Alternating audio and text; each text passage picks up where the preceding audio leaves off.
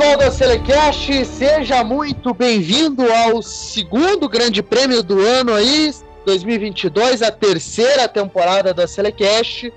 Hoje a gente tá aqui com um convidado especial, Douglas Pimentel. Como é que você tá, cara? E aí, Murilo, e aí, ouvintes, tudo certo, gente? Prazer estar aqui com vocês. É um programa que eu acompanho, já escutei algumas vezes. E bom, vamos falar aí da nossa Fórmula 1, né? Que é isso. de bom na semana. É isso aí, e aqui comigo ele, já tradicional aí, o Matheus. Tudo bem, Matheus? Tudo bom, Murilo. Bom, prazer também ter o Douglas hoje com a gente aí, e vamos pra cima. É isso aí. É, Douglas, fala um pouquinho de você aí antes da gente começar a falar sobre fim de semana aí bom, da, da Fórmula 1. É, bom, vamos lá. Eu sou estudante de jornalismo, estou no sétimo período. Hoje eu sou produtor da Rádio Banda B, da rádio do portal Banda B, e também produtor do CNT Esporte e do Tempo Extra, que é um programa de esporte na CNT aos domingos. E de hobby, e muito provável de que espero que dê certo no futuro, quero ter aí minha própria página voltada à Fórmula 1, ter meu podcast também, mas por enquanto estou aqui prestigiando o trabalho de vocês e aprendendo um pouquinho. Você tem um arroba no Instagram ali, né? O Linha de Chegada, né? Se quiser contar Isso, um pouquinho. Linha de um Chegada.f1 é uma página que eu comecei lá em 2019. É, eu comecei por hobby, na verdade, puramente hobby. E eu nunca levei ela muito a sério até esse ano. Esse ano eu falei, opa, tá na hora da gente dar uma olhada especial para isso aqui, que eu acho que Fórmula 1, eu até vou fazer meu TCC relacionado ao automobilismo. Eu acho que Fórmula 1 e automobilismo entre no geral, é algo pouco explorado aqui no Brasil e que tem uma público que muito faminto por conteúdo desse, desse nicho, sabe? Então eu vou dar uma, um gás ali na minha página, é, o podcast também tá no forno aí, e é isso aí. Todos, todo fim de corrida eu tento trazer um textinho lá sobre como foi o grande prêmio na minha visão. Isso aí, então, aí, pra galera acompanhar mais conteúdo aí sobre Fórmula 1. É, Matheus, quase que não teve corrida esse fim de semana aí, porque literalmente explodiu lá na Arábia Saudita, né? Não, pois é, foi uma loucura total, né? A gente teve ali na, na sexta-feira os treinos livres tranquilamente. Já no sábado teve o terceiro treino livre, a classificação, né? E do nada já começou os boatos ali de pequenas explosões ali perto do autódromo, né? De uma empresa, agora que não me lembro o nome certo. Mas teve discussão entre a FIA, os pilotos, as equipes ali, né? E eles decidiram ter corrida, o que chamou bastante atenção para algumas pessoas, alguns jornalistas criticaram essa decisão pelo risco, né? Mas no final deu tudo certo, teve corrida, não caiu nenhuma bomba ali no, no circuito, graças a Deus. O melhor foi os memes, né, cara? Os memes não pode faltar. O melhor foi aquele é, do mau desempenho do Hamilton, né? Que tinha o míssil que ele chegaria em tantas voltas no Hamilton e tal. É, só não, não, não, tem, não tem limite, né? E, e, uma pista perigosa, quase que o perigo não foi a parede, né? Foi, foi explosão, isso que é o mais bizarro.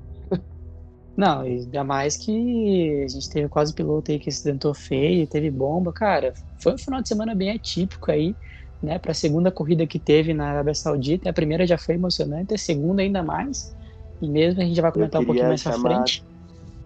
Não, pode eu continuar. chamar pode atenção falar. um detalhe. É... A gente não teve fogo nessa corrida. Na outra teve, mas nessa que teve bomba, a gente não teve nada de incêndio, nada de fogo. Exatamente. e mas teve apagão também, né? Quase que pô, parecia que tudo ia dar errado para esse fim de semana, né? Teve apagão tipo minutos antes do, do, do início da corrida, né? É, a reta isso... dos boxes ali, ela ficou sem energia, pelo que eu vi, né?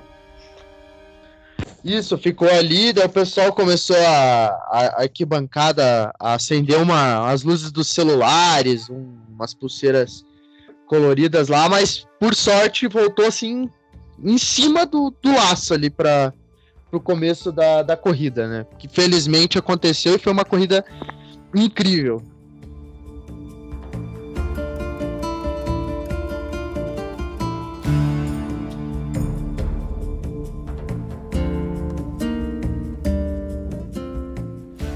É, acho que eu queria aqui dar uma primeira cutucada no, no Matheus, Matheus, quanto que a Red Bull paga pro Latifi, cara? Me diz isso. Não paga nada, cara. O cara é bravo. O cara decidiu o campeonato ano passado. Ele é bravo. Você tem que admitir isso. Ele é, ele é contratado, cara. Não adianta. Tá na folha de pagamento. É sempre ele para dar boa pra Red Bull. Não, e, e o impressionante é que ele conseguiu bater. É, ele praticamente passou o fim de semana nos, no, na oficina, né? Porque ele bateu o carro é, no classificatório e depois ele bateu o carro na corrida e na corrida o, o Pérez seria beneficiado, só que nem sempre o, é que o Latifi, é como fala o Ludiero, né? O Latifi ele não é da Haas, se ele fosse da Haas ele conseguiria fazer uma bandeira vermelha de respeito, mas é, é o Latifi, né, cara? Eu, eu já falei, ele não merece ser piloto de Fórmula 1, ele não merece ser chamado piloto, para ser bem sincero. E o Albon ficou com inveja dele, né, já que ele tem o Red Bull estampado no, no capacete, e também decidiu abandonar, e mais uma vez, ajudando a Red Bull, né? É, daqui a pouco a Mercedes vai, vai cancelar a fabricação dos motores para Williams, porque praticamente a equipe é Mercedes e tem dois pilotos da Red Bull na equipe. Então, cara, coitado do Capito, né? O que ele deve estar tá escutando do pessoal da, da empresa lá da Oriton lá tá, tá complicado, cara. E olha que a gente já tá na segunda corrida ainda. Merece, né? Para ter uma dupla de pilotos igual essa, tem que, tem que merecer. É... Bom, a gente já viu aí o posicionamento do, do, do Douglas. É... Cara, como é que pode, né? Porque isso vem acontecendo já desde o ano passado. E né, aquela corrida em Abu Dhabi que foi marcante, e agora só que não contra a Mercedes, contra a Ferrari, né? É, e dessa e os acidentes foram bem semelhantes, né? Na saída da curva, ele acaba colidindo contra o muro ali. E assim, deu boa para Ferrari. Não dá para gente falar também que foi bom para Red Bull, né? Porque o Pérez tinha acabado de trocar pneu e daí veio a bandeira amarela, o Leclerc conseguiu entrar no box e sair na frente. Então a gente pode dizer que dessa vez não deu 100% certo para Red Bull. Mas ajudou bastante, eu acredito. É, a intenção era que desse certo para Red Bull, né? Mas uh, acabou que não... Ele errou, ele errou a volta, exatamente. Mas ele é, daí, é, mostrando no replay lá, o, e o rádio dele, ele falando que não sabe o que aconteceu com o carro, ele não sabe o que aconteceu. Eu posso explicar o que aconteceu. Ele não sabe pilotar, ele não deveria estar lá. Ele poderia ser qualquer outra coisa. É... Mas menos piloto de Fórmula Eu não cheguei a ver muito bem o replay da batida dele, mas teve uma parada do Norris, se eu não me engano, essa semana, questionando a altura da zebra. Ele não pegou a zebra muito alta, e como os carros esse ano estão mais baixos de traseira, ele acabou perdendo hum. ali. Foi parecido com o Mickey isso, não foi? Na verdade, ele não pegou a zebra. Ele pegou a zebra na, na curva anterior, aí ele ajustou o carro. Só que daí o carro já estava é, normal novamente. Aí quando ele virou, ele simplesmente jogou o carro ali para pro lado, para na tentativa de colocar. Ah, e Murilo, eu sei o que, que foi. Eu sei o que, que foi, você vai concordar comigo. É aquela pecinha que fica atrás do volante, então. Exatamente, falta de habilidade. O cara é muito, muito ruim. É, e é curioso que dessa vez a gente pode falar que o álbum é o melhor piloto da dupla, né? É, não sei. Você pode, você vai discordar que o, o Latifi é melhor que algum piloto no grid esse ano? né, o ano passado ainda tinha é que o desculpa do Mazepin. Saiu. Sem o Mazepin, é, exatamente. É, pelo menos, é, putz, é difícil, né? Esses caras que entram com, com grana, né? É igual o Stroll, a gente tem essa. O Stroll, que a gente já vai falando dele aqui, já entrando na, na, na Aston Martin.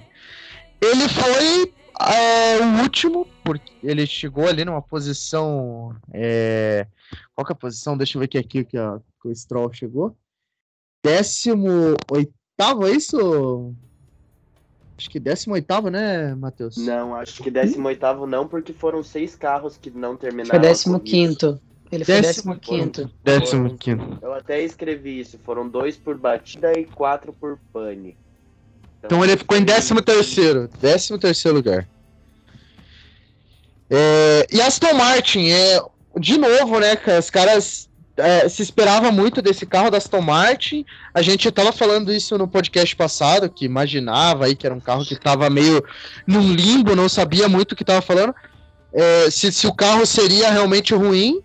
E se comprovou que carro verde na Fórmula 1 não se cria. É a Jordan de novo, né? A Jordan não, a, a Jaguar. É, só faltou o patrocínio da HSBC ali do lado. é, eu tenho Opa, só um segundinho. Eu tenho uma crítica a Aston Martin, não é bem uma crítica, mas depois da temporada, se eu não me engano, 2019, que eles copiaram o carro da Mercedes e surpreenderam todo mundo, né? Foi criado um hype em cima da então Racing Point, que depois virou Aston Martin, e ela só tem decepcionado depois daquela temporada, né? Foi a temporada que teve a primeira vitória do, do Pérez, né? Que teve aquela corrida maluca, que ele saiu lá de trás e foi conquistando, conquistando, conquistando espaço. E, e realmente, é, quando surgiu essa mudança, ainda mais com a entrada do Vettel saindo desacreditado da, é, da Ferrari, é, só foi ladeira abaixo, né? Não, não teve assim uma Claro, teve algumas pontuais, grandes atuações do Vettel, mas a, a equipe em si foi muito decepcionante. É, eu concordo, porque, assim, até ano passado a gente comentou, né, que a Aston Martin estava fazendo um investimento muito grande na equipe, até tava vendo o circuito de testes deles lá, que estavam reformando e tudo mais, só que, cara, com esse regulamento aí quebrou algumas coisas, acho que eles não prepararam o, o carro muito bem ali, não tá desempenhando legal, a gente tem o Stroll, que é o Stroll, né? A gente já conhece, que não, não, não tem expectativa muito boa em relação a ele ao futuro ali da Fórmula 1 como um combatente ali de vitórias. E a gente der azar do Vettel tá fora, né? A gente chegou o Huckenberg, não tem prática ali com o carro novo, pegando jeito ainda. Né? Então, cara, tá bem uma incógnita ainda para Aston Martin, mas nesse começo tá bem, bem decepcionante, para mim pelo menos. Eu, e aí, Douglas? Eu acredito, que, eu acredito que com a volta do Vettel, ele tá fora por Covid, né? Eu acredito que com a volta dele, a Fórmula 1 agora só volta dia 10. Então são duas, uma semana de folga e daí volta no próximo final de semana. Eu acredito que com essa volta do Vettel dá pra gente começar a criar expectativa. Por enquanto, é, é o que tem. É, o Huckenberg é aquele cara, é o seria o super substituto se ele fosse um super piloto, né? É, é que o Huckenberg ele é sempre aquele cara que todo mundo espera muito dele, mas ele nunca entrega, né? E, pô, no Aston Martin aí, ele mostrou que realmente ritmo é o que falta para ele. É, ficou o que ele só ficou na frente do Stroll. O Stroll ele conseguiu ficar atrás do Huckenberg que não pegava um carro de Fórmula 1 desde 2020, né? Para você ver a capacidade é, do Stroll. Se o Latifi sair, o Stroll ele com certeza é o próximo pior piloto do, do grid, né? É, infelizmente ele é aquele patrocínio, então a gente vai ter que aturar ele aí até quanto o dinheiro do, do Lance aí manter ele dentro da, ah, então vai longe. Vai longe, vai longe, porque o cara tem muita grana. O cara tem. Eu acho que o Lance ele era o segundo mais rico da Fórmula 1 até a saída do, do pai do Mazepin, né? Porque o cara lá, o russo, tinha muito dinheiro. Só que com a guerra ele acabou sendo, se eu não me engano, ele foi desligado da equipe, se eu não me engano, né? Ele foi mandado, ele foi cortado, né? Foi boicotado até é. mesmo que a, a própria a própria na verdade foi uma iniciativa é, da Haas, mas a própria Fórmula 1 já ia fazer isso com ele, que tanto que o é, que nenhum piloto russo pode participar, então o único motivo que ele estava lá é por causa do filho babaca dele tá correndo, né? Então ele foi basicamente foi chutado, né, da, da Haas. Então podemos dizer que a guerra teve um único ponto positivo, que foi a saída dos Mazepin da Fórmula 1. Exatamente. É, é o ponto em que a gente pode dizer que o Putin foi um anti-herói nesse sentido, né? Só nesse. só nesse sentido, só nesse sentido. É, mas a gente vai ter que aturar o Stroll aí mais um pouco.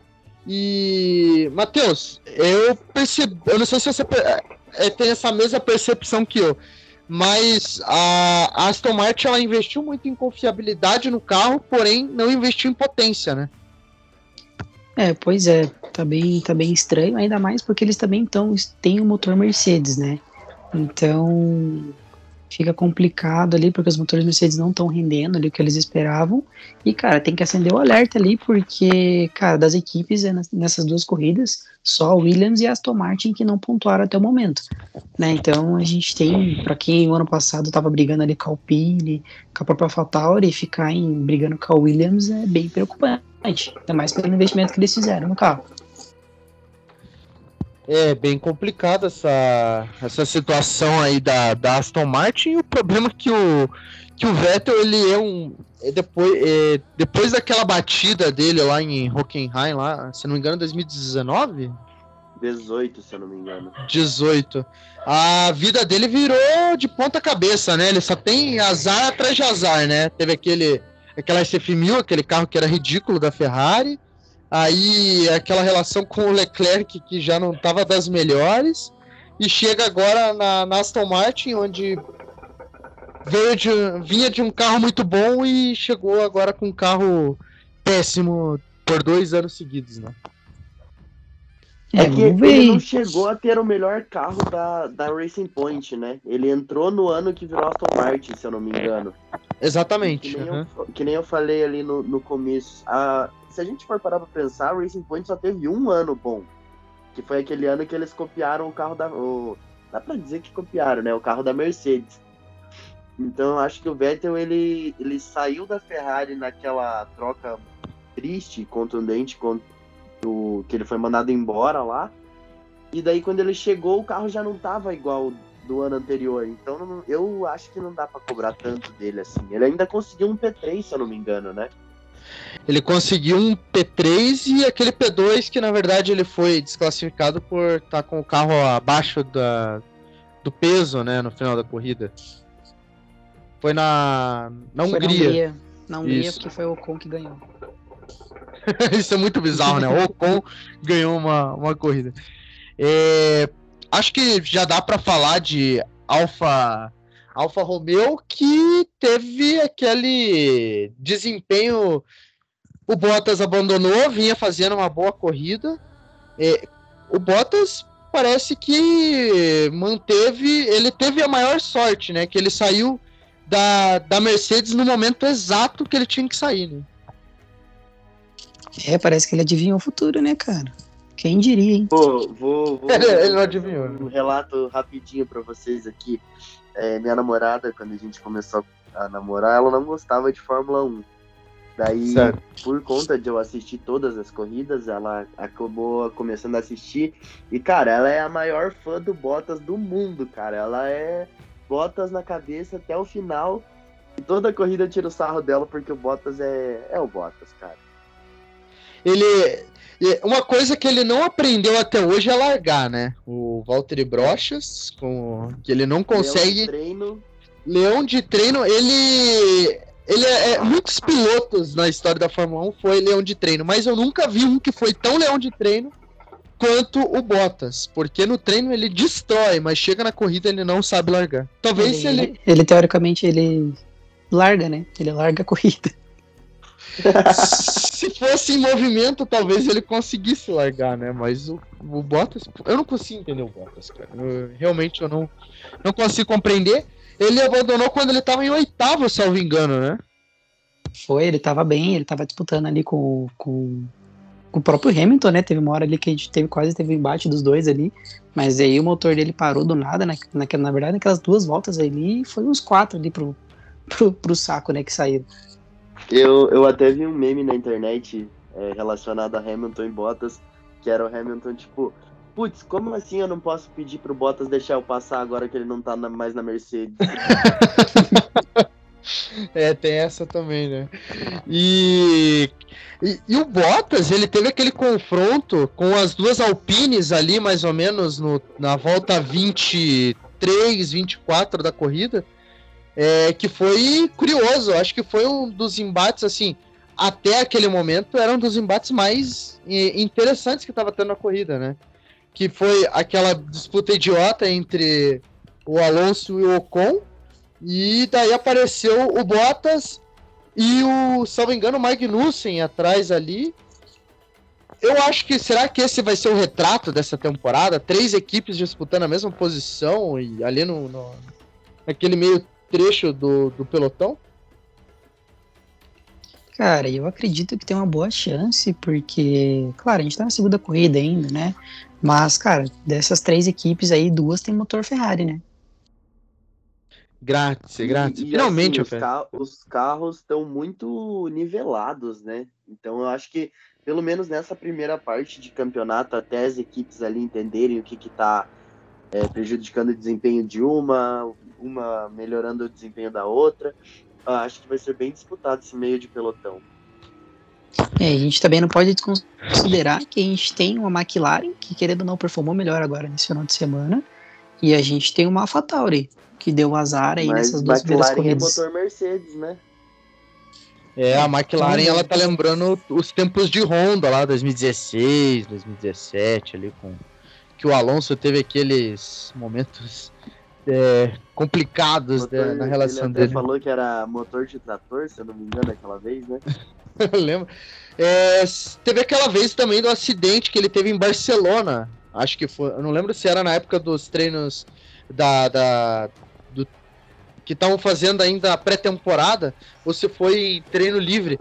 Que ele bateu e ele saiu do carro falando em italiano, xingando o motor da, da Ferrari. Da Ferrari. Da, da Honda.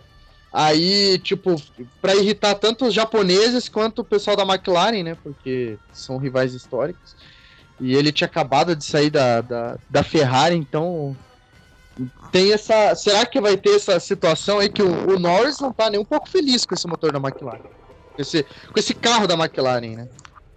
Será que ele, que ele se arrependeu de ter feito o contrato lá, de ter renovado? Quem imaginar também que ia acontecer isso, né? Que, que, que o carro ia piorar Quem, tanto assim. quem se arrependeu mesmo é o, é o, é o Ricardo, pô. Pois é, o Ricardo. Ele vem de uma maré de azar desde a saída dele da, da Red Bull, né? Cara, o que, que vocês acham da saída dele da Red Bull? Então, eu, eu, eu até hoje eu, eu entendo o fato dele porque é, querer ser um, o piloto, o primeiro piloto, o piloto que é, é a cara da equipe, né? É, ele tinha isso quando ele foi para é, para Renault. Renault? Mas eu não sei se, assim, tipo, quando eu, eu, eu vi que ele foi pra Renault, ah, eu não acreditei no projeto Renault. Acho que ele é a única pessoa da face da Terra que acreditou no projeto Renault. Ou, ou o Sírio Ele, ele E foi falou- pô. foi, mas o Sírio deve ter falado alguma coisa muito incrível que ia acontecer na Renault pra ele que ele acreditou, né? Ele Ah, eu acho ia que foi muito mais pela questão- se ele ganhasse corrida. É verdade, mas é. É, é que na, na Red Bull ele, ele foi esse cara que marcou, né? Que teve. O único cara que conseguia dominar esse carro da Red Bull, porque depois dele ninguém mais é, de segundo piloto conseguia dominar esse carro, né? Ficou só ele, só ele.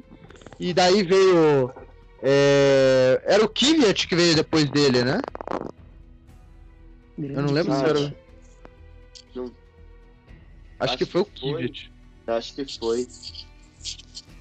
Era o Kvyat, porque Gasly, o. né? Antes do É, era o, era o Kvyat porque ele pegava a Kelly, a, a, a Kelly Piquet, que agora é a namorada do. Na verdade, ele não pegava, ele foi casado com a, com a Kelly Piquet, que agora é a namorada do Verstappen. É, ele foi casado, ele tem filho com a Kelly Piquet.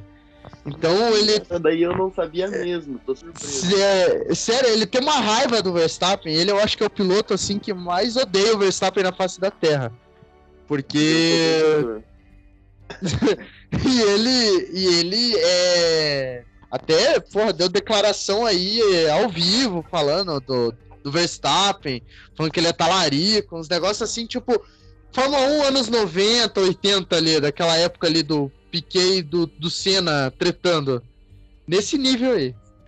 Mas, voltando a, a Alfa Romeo, saindo aí do mundo da- das fofocas, é, o chinês que eu, cara, vai demorar um pouco pra eu conseguir falar o Joe, é, Joe Zonggun, o, Guian, o goiano lá.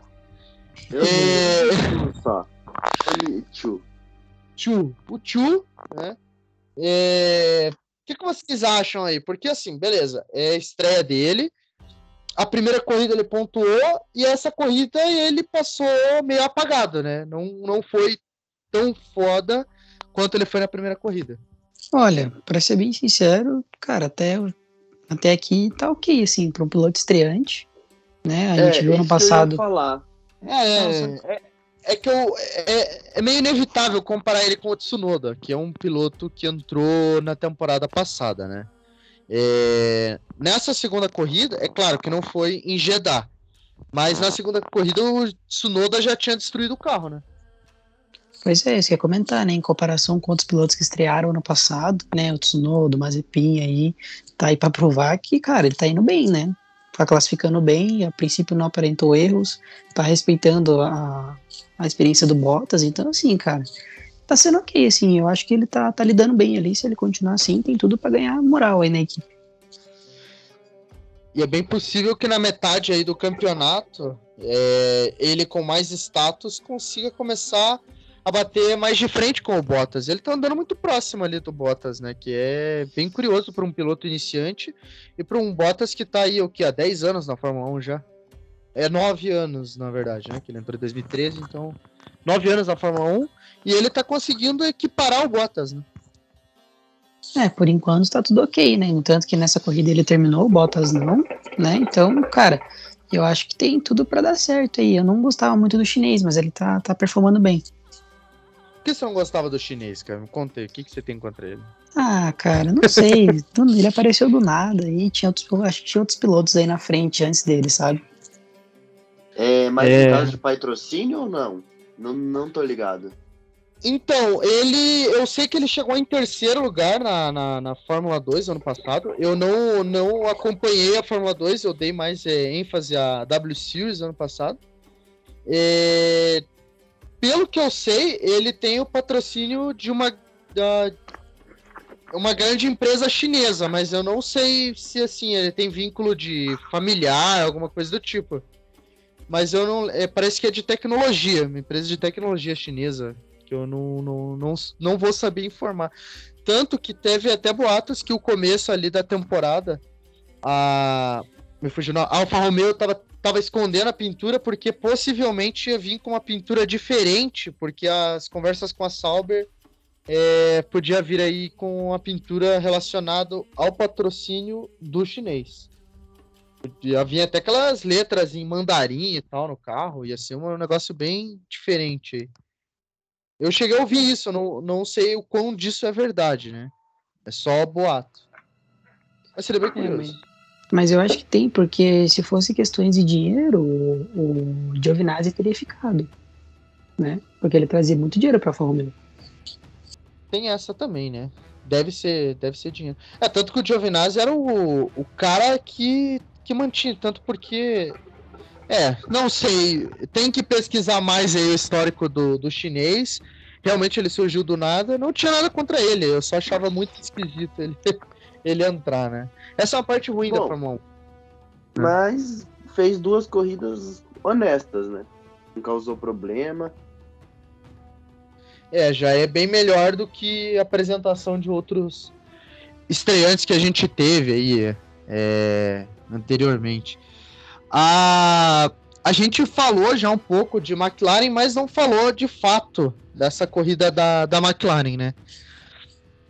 O, o Norris ele falou que o carro ele se comportou melhor porque é, a modelo de como era a Ferrari em temporadas passadas corridas pistas que são mais próximas assim do muro né, de questões aerodinâmicas que você tem que é, utilizar mais da aerodinâmica do carro a McLaren se sairia melhor Na- agora Pistas resta saber fechadas, né? isso, pistas mais fechadas, como Baku, é, Mônaco, próprio aí é, Jeddah.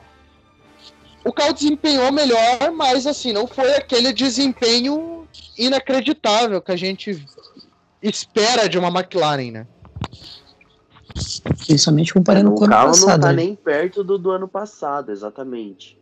Isso que é curioso, né? Porque a, a McLaren ano passado disputou roda a roda esse terceiro lugar com a Ferrari.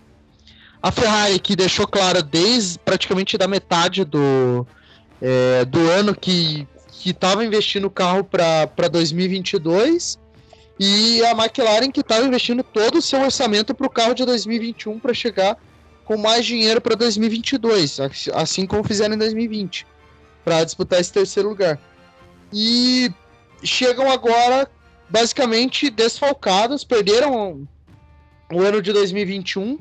Parece aqueles times, né, puxando um pouco pro futebol, aquela, aquela galera que investe para disputar tipo uma Libertadores, uma Sul-Americana e é eliminado logo de cara, assim.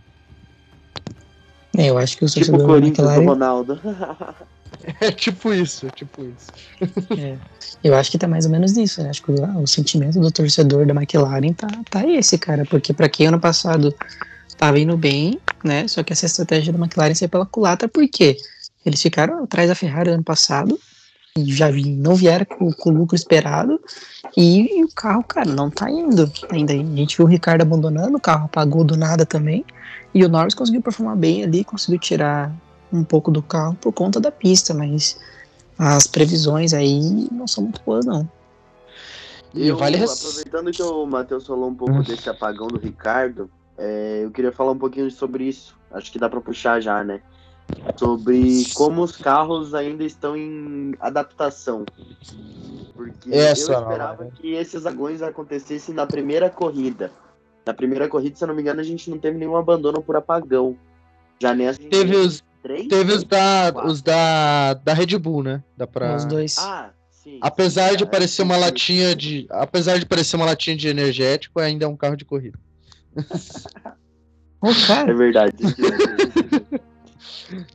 Zoeira, Matheus. Mas é, isso é algo que eu espero para a temporada. Pelo menos nas primeiras cinco corridas ali, as equipes ainda se adaptando com os novos carros, ter, a gente ter bastante a- a- abandono por apagão. É, e.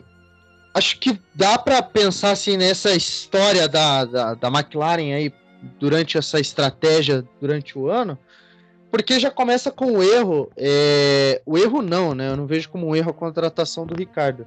Mas o desempenho do Ricardo na temporada passada, porque esses pontos que ele perdeu, principalmente, por exemplo, lá em Mônaco, que teve aquele problema do Leclerc que ele não conseguiu largar, se ele tivesse pontuado, ou se em outras, outras corridas, onde o Norris ali disputou frente a frente, tanto com o Sainz quanto com o Leclerc, se ele tivesse pontuado, a McLaren chegaria sim à frente da, da Ferrari.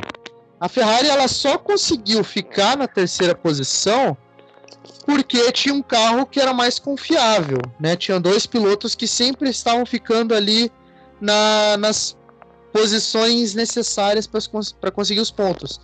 E o Norris ele destruiu ano passado. Então, se o, o Ricardo chegasse mais próximo das Ferraris, esse ano provavelmente seria mais tranquilo, digamos assim, para a McLaren, né?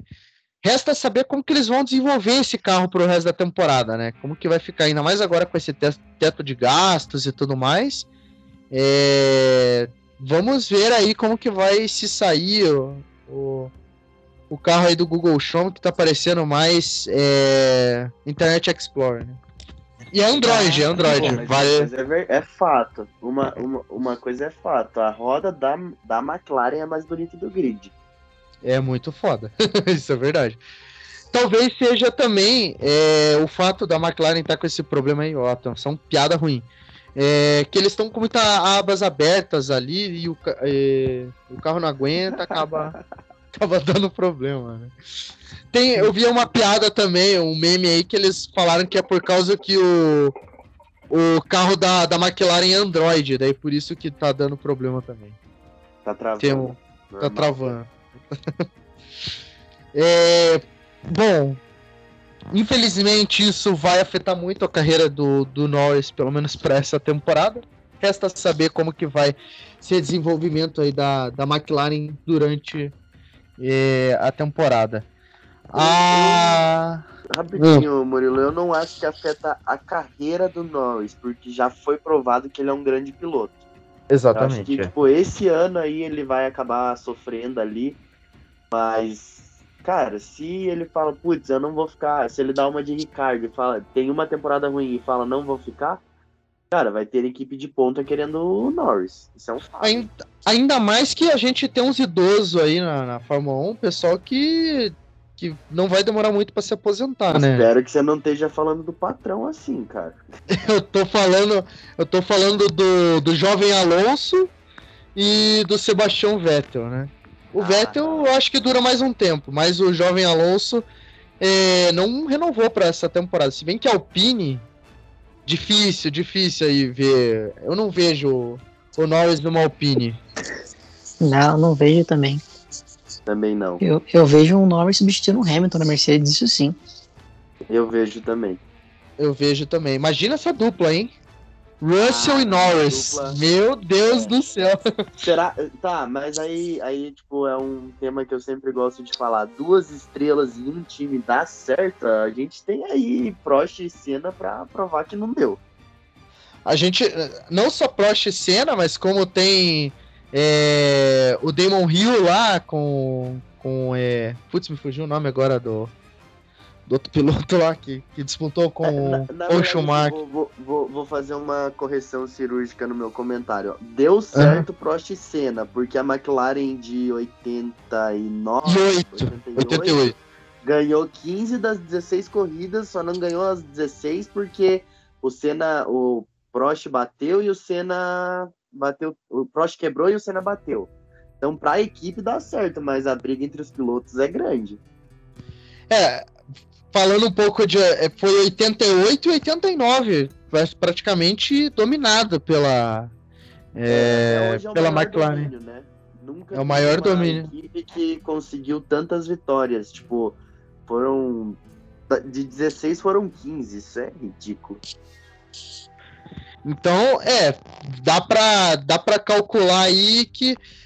E ainda mais vendo como que é o comportamento tanto do, do Russell quanto do, do Norris, que são pilotos, assim como os outros, bem competitivos, só que eles têm esse que a mais de que querem mostrar que são o melhor, né? Nenhum É. aceita ser menor do que, do que qualquer outro ali dentro. Basta ver como que o Norris, ele dado o momento da temporada, claro, é, nas devidas proporções, ele quis tentar ali entrar um pouco na cabeça do, do Ricardo, né? Apesar de ser uma dupla carismática A pra caramba. polêmica lá do. Não tenho empatia, né? Alguma coisa assim. Isso. E foi justamente antes do GP do, de Mônaco, né? Que o Ricardo ainda ficou é, para trás e ele deu tchauzinho na hora que passou pelo Ricardo, né? Ficou, ficou É, um clima tenso. ponto é necessário, mas. É. O carinha do Drive to Survive tá salivando agora. os, os produtores lá da série estão salivando, né? Só de olho.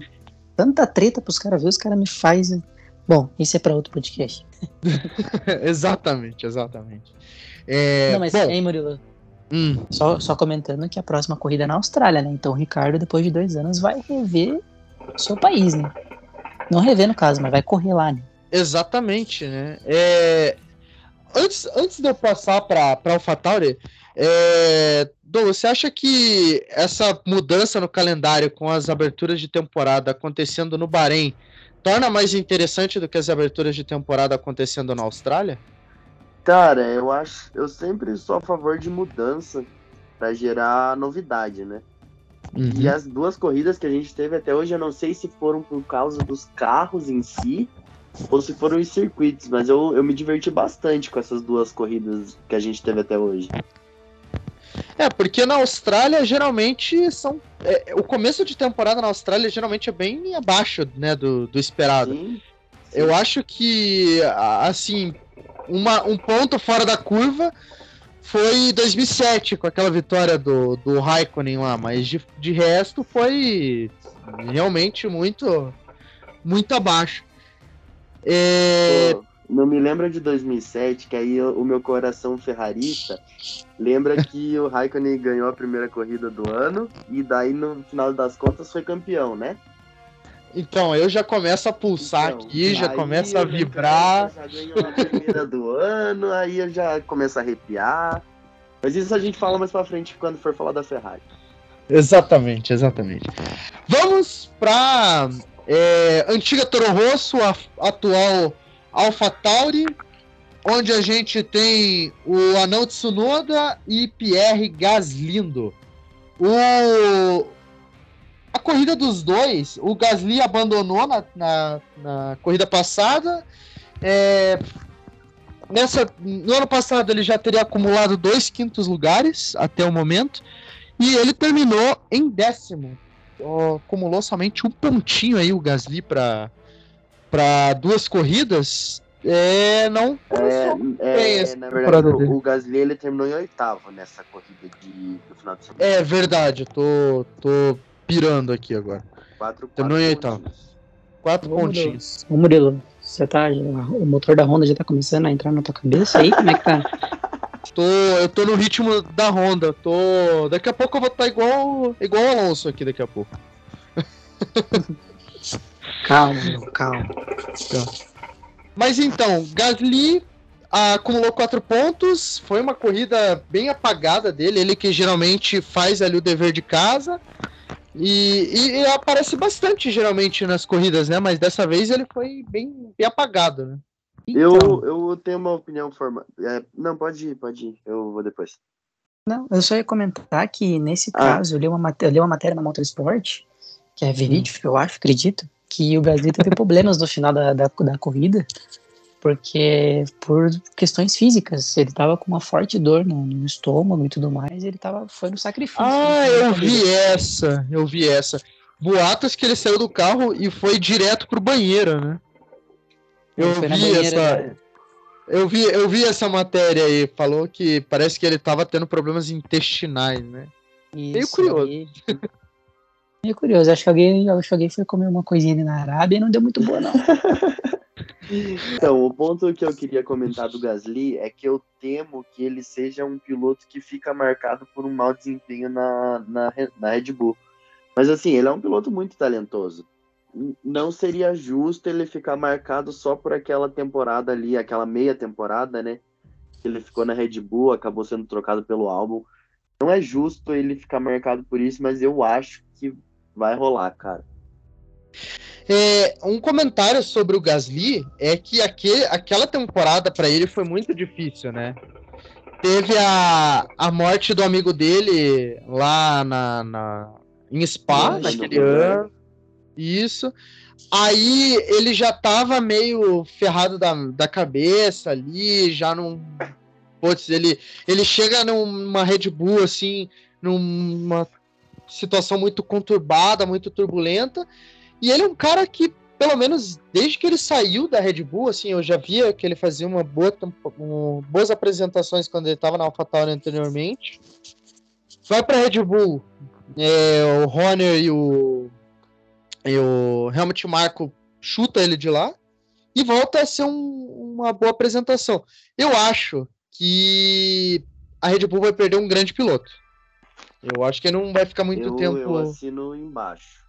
Eu acho que a Red Bull vai perder um, um grande piloto por conta de bobeira, por, por essa, é, essa guilhotina chamada Red Bull aí para para fazer um carro. Um... Eles queriam botas pro Verstappen, essa que é a verdade.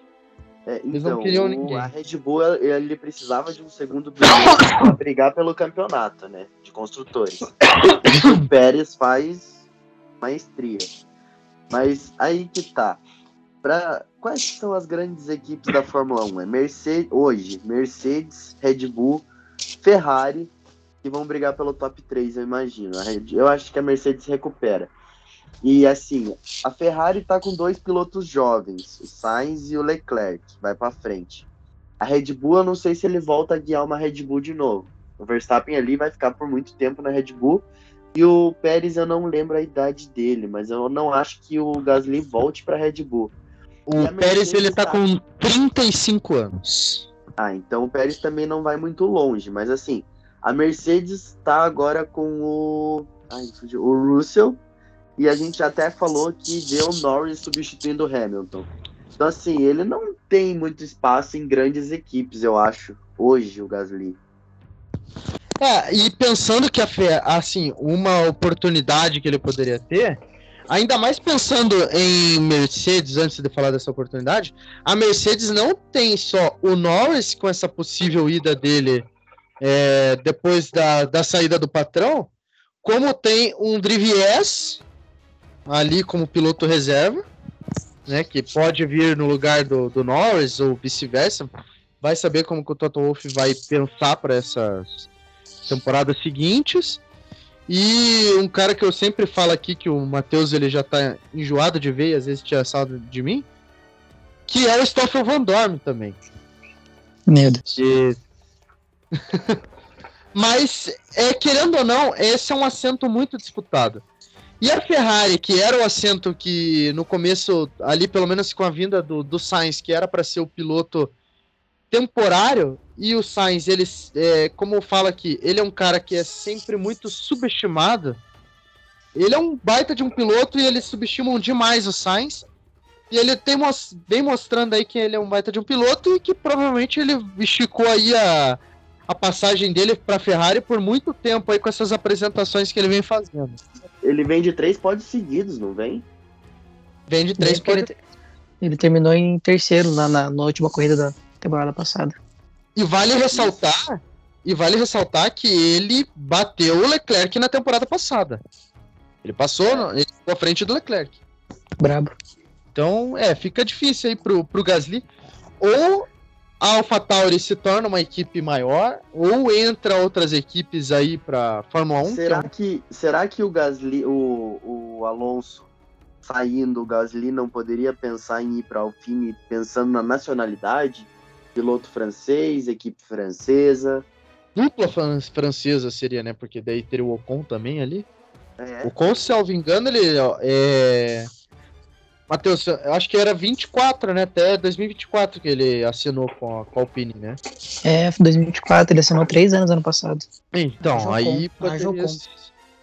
a Jocon, né? O cara já saiu, já voltou. E tá aí de volta. E o Tsunoda, Tsunoda não conseguiu nem largar na, na corrida, né? Já teve problemas já lá no quali, aí chegou para fazer a volta de apresentação, abandonou ali mesmo, nem correu o Tsunoda, coitado.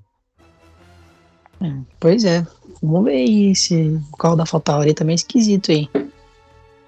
Motor Honda, né? Assim, não é exatamente motor Honda, mas carrega ainda aquela os engenheiros, a sei lá, alguém da Honda tá lá ainda, né? Entanto que a, a própria Red Bull não tem mais a Honda estampada, né? Então, porque eles estão fabricando os próprios motores, mas a Honda tá ajudando e tudo mais. Então, assim, pelo menos se não acontecer no, no carro da Red Bull que tá acontecendo no carro AlphaTauri, tá, tá ok. Eu já discordo. Eu espero que realmente a Red Bull abandone muito nessa temporada para favorecer a minha querida Ferrari. Dois. Não, Bruno, Vamos a falar. Uma, a gente tem que ver uma conta digna, igual ano passado. Ano passado a Mercedes e a Red Bull, dois carrões. Esse ano Não, também, cara. A Red Bull tem que quebrar o tempo inteiro, cara. É. É, velho. Eu perdi no argumento. Cadê o Nicolas? Vou, chamar, vou, vou ligar pro Nicolas aqui, pera aí. Ele vai falar da Mercedes. É, ele vai falar da Mercedes aí. É, é. Ele tá não vai gostar. Tá difícil a situação. Agora eu acho que a gente pode falar da equipe Yakut, Sete Belo. Vamos para a Alpine, que teve aí o que a gente já comentou, a disputa mais imbecil do fim de semana. Os dois, eu não, não entendi, cara, por que, que o Ocon e o, e o Alonso ficaram na. Ah, sim, o Alonso eu até entendo, porque o Alonso. Mas o Ocon, é, no auge de sua expertise, ficou disputando posição com, com o Alonso, que estava mais rápido que ele, perdeu a oportunidade de pegar uma presa que estava praticamente fácil, que era o Russell, que, que aproveitou de que se aproveitou disso, o carro não estava indo bem e os perderam. Dois trabalham juntos, né? Pois é, os dois trabalham juntos, pegava fácil o Russell e ficou melhor para Mercedes, né? Então foi uma disputa imbecil do, do Ocon, principalmente pela parte do Ocon, porque o, o Alonso vinha mais rápido, né? Eu acho que até essa quebra do Alonso tem muito a ver com esse desgaste que teve ali naquele. Aquelas cinco voltas que eles ficaram ali naquele. Naquela disputa no máximo do carro. Pô, e o Ocon ele perigou perder a posição pro Bottas, se eu não me engano, né? Naquela troca de posição que ele teve que devolver pro Alonso, quase que o Bottas ali acaba passando o Ocon numa bobeira da da da, da Alfine. É, eu acredito que o Ocon tá com sede demais, né, cara? Porque ele classificou em sexto, foi uma classificação massa, e ele não quer ninguém na frente dele, tá ligado? Mas eu acho burrice demais dele, porque além do Alonso ser muito mais experiente, tem que fazer bem pela equipe, né? Imagina se os dois batem ali e abandona, igual fez o Verstappen e o Ricardo em tempos atrás aí. ou o Hamilton e o Rosberg também. É, e, queira ou não, é, ele tá indo contra o Alonso, né, cara? No mano de braço ele vai perder ali no argumento. Não, vai perder muito e, cara, acho que o Ocon subiu muito a cabeça a renovação e aquela vitória na Hungria.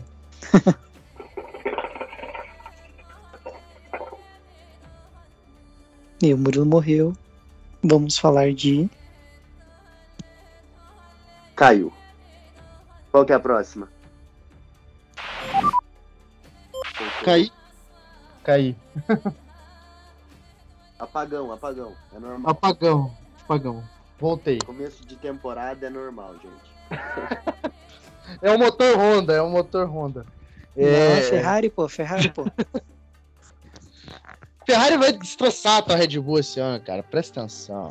É... Putz, agora eu perdi até, até o fio da meada. Eu nem sei onde que, eu, onde que cortou aqui. A, a gente minha... tava ali na, no Ocon ter subido a cabeça. É, deu ar na cabeça do Ocon, né? Disputa idiota, eu acho que até isso influenciou na quebra do, é, do Alonso no, no final ali da corrida, porque acho que ele forçou tanto o carro que acabou. E a gente sabe como que esses carros de Fórmula 1 são bem frágeis, né?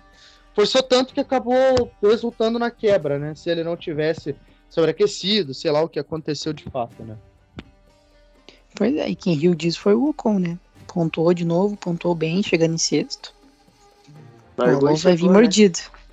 Largou, Largou e chegou. chegou. É, mas ele, assim, aquilo que a gente falava já na temporada passada, né? Que a, a gente lembra do histórico do, histórico do, é, do Alonso, como ele age com os companheiros de equipe. O Massa sabe muito bem como é.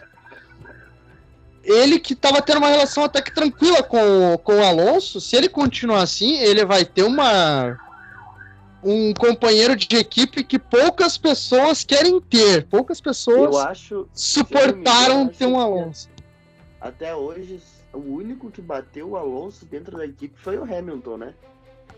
O único que bateu, né? É, teve aquela temporada de 2007, né? Que os dois. Temporada de estreia do Hamilton bateu o bicampeão mundial. O, o atual o bicampeão é mundial. Uhum. O patrão é foda. Aquela temporada, inclusive, que teve aquela toda aquela situação da McLaren é, é, espionando a, os carros, a, o, os carros da, da, da, Ferrari, que teve aquela questão de dos Xerox e tal, que foi a maior multa da história do, do esporte para a McLaren e tal, que perderam o campeonato de construtores por causa disso, senão eles seriam campeões de construtores. Então, ainda beneficiou a Ferrari. e em 2008 ele de novo, né? Foi lá e ganhou uh, do, do Alonso. Então, até hoje só o Hamilton bateu o Alonso. Então, é curioso ver, ver isso. E o, e o Ocon ele não sabe com o que, que tá mexendo, porque se ele ativa. Tá, deixando claro que. Pode, pode, pode falar. Ah, Deixando claro aí... que pro Hamilton bateu o Hamilton bateu o Alonso não é demérito do Alonso. Não, aquela temporada eles, se eu não me engano, eles empataram em número de pontos e o Hamilton venceu por é, ter vencido uma corrida a mais que o, que o Alonso.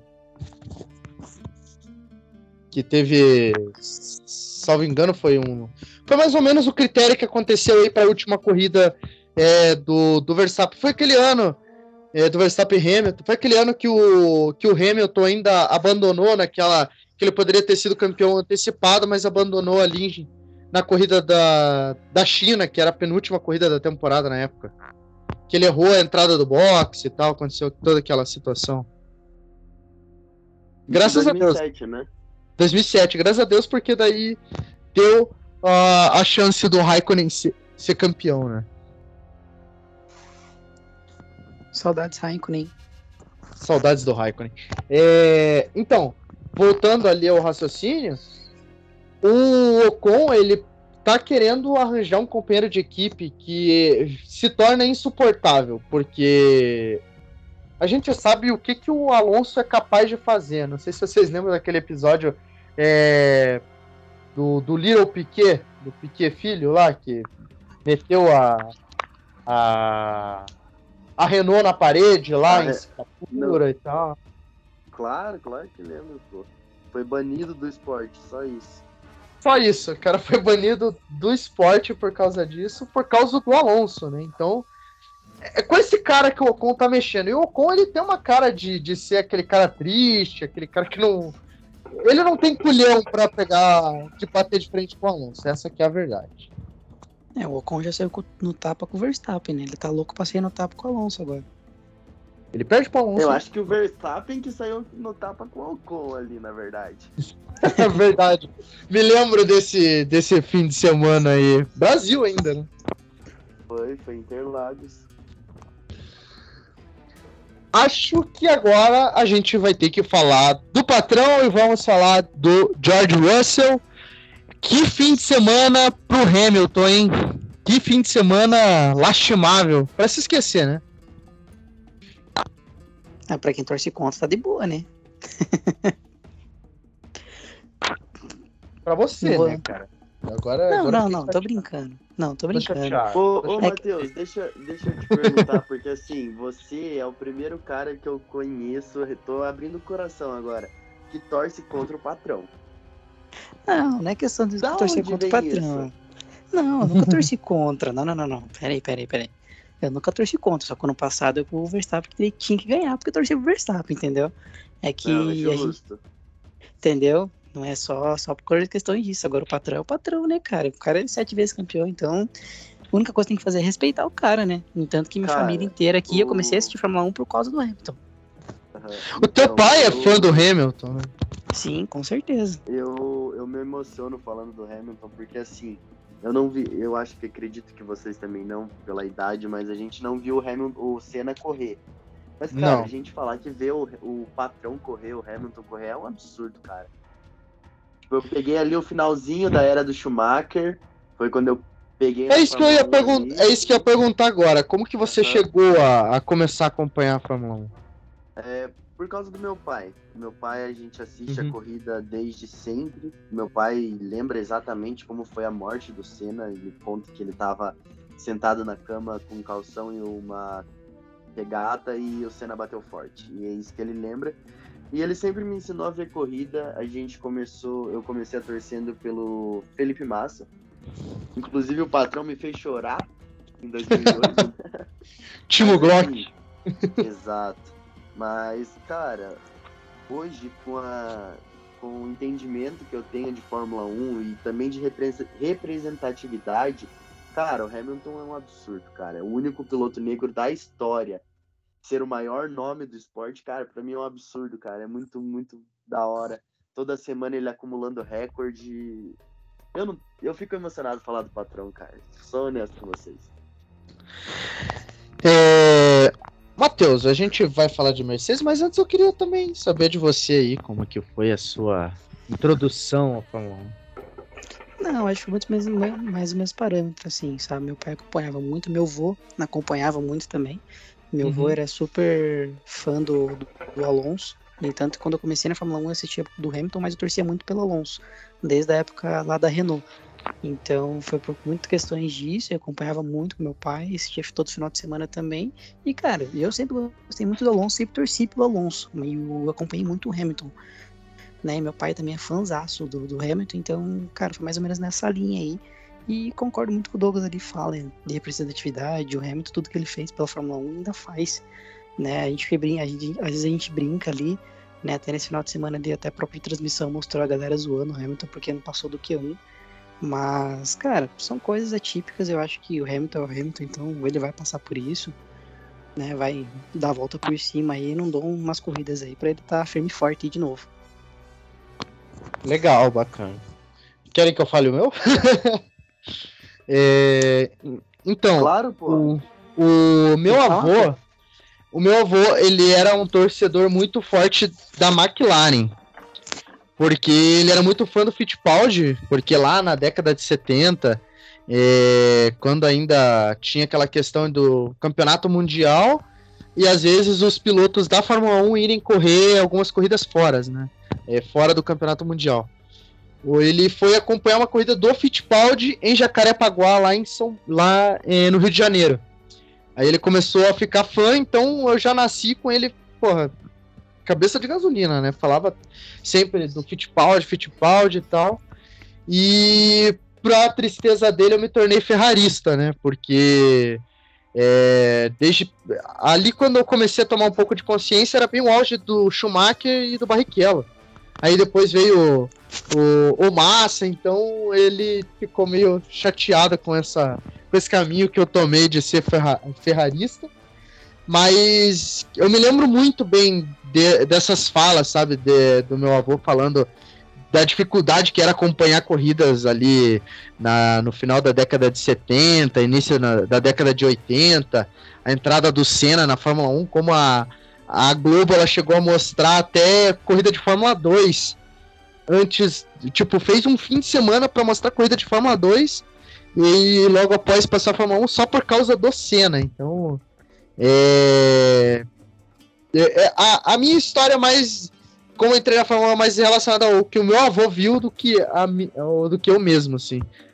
Tanto que uma coisa que me marca muito foi a ver a última vitória do Schumacher, que foi na China em 2006. É, me marcou muito porque, assim, por 2006, a Copa do Mundo e tal, foi um ano que me marcou bastante. Foi mais ou menos isso. Até me emociono escutando a tua história, meu. Olha que bonito. Viu só? Momentos bonitos, momentos bonitos do podcast. Exatamente. Agora vamos falar de fato então da Mercedes, né? É, Russell foi bem, chegou ali próximo, trouxe pontos importantes para a Mercedes, mantendo ela ali ainda é, no páreo, ainda é a segunda colocada no, no de construtores, né? Me engano, tá com 38 pontos contra 78 da Ferrari, 37 da Red Bull, um ponto de diferença para os rivais atuais, os grandes rivais atuais.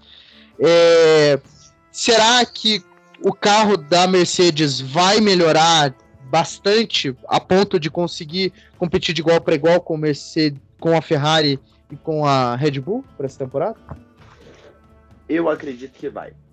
É, é, cara, a Mercedes, eu até fiz um tweet no, durante a corrida. A Mercedes teve sete anos de perfeição.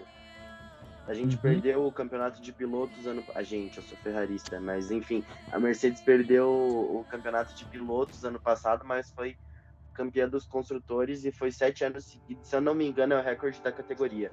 A Ferrari do Schumacher ganhou cinco. Então, cara, eu acho que a Mercedes, uma equipe tão qualificada, não vai ficar para trás. Acho que é uma questão de tempo até o carro se acertar. Mas é estranho a gente ver o carro da Mercedes tão errado e também as estratégias. Por que, que a Mercedes não parou o Hamilton na hora da bandeira amarela? Tipo, Exatamente. um safety car virtual, aí o box foi fechado porque o Alonso e o Ricardo. Ricardo, foi o Alonso e o Ricardo, né? Exatamente. Uhum. na entrada do box. Então o box ficou fechado. Naquela, naquela altura da corrida, o patrão estava em sexto e o Russell em quinto, se eu não me engano. E se eles param ali, tinha grande chance do Hamilton terminar melhor na corrida. Ele ainda terminou em décimo, assim. poderia ter pegado um P7, P8. Então a Mercedes tem que abrir o olho na estratégia e o carro eu acho que vai melhorar sim a sua questão de tempo. É, o Russell ele se mostra bem é, adaptado ao carro, né? Até mesmo porque ele estava correndo na Williams, que era um carro muito horrível. Eu acho que isso trouxe até uma experiência para o Russell que é única, né? Ele, pe ele pegou um carro muito ruim, então qualquer carro que ele pegar agora, ele vai desempenhar muito bem, ele vai extrair o máximo do carro, né? Porque ele sabe utilizar recursos limitados, ele sabe se aproveitar disso.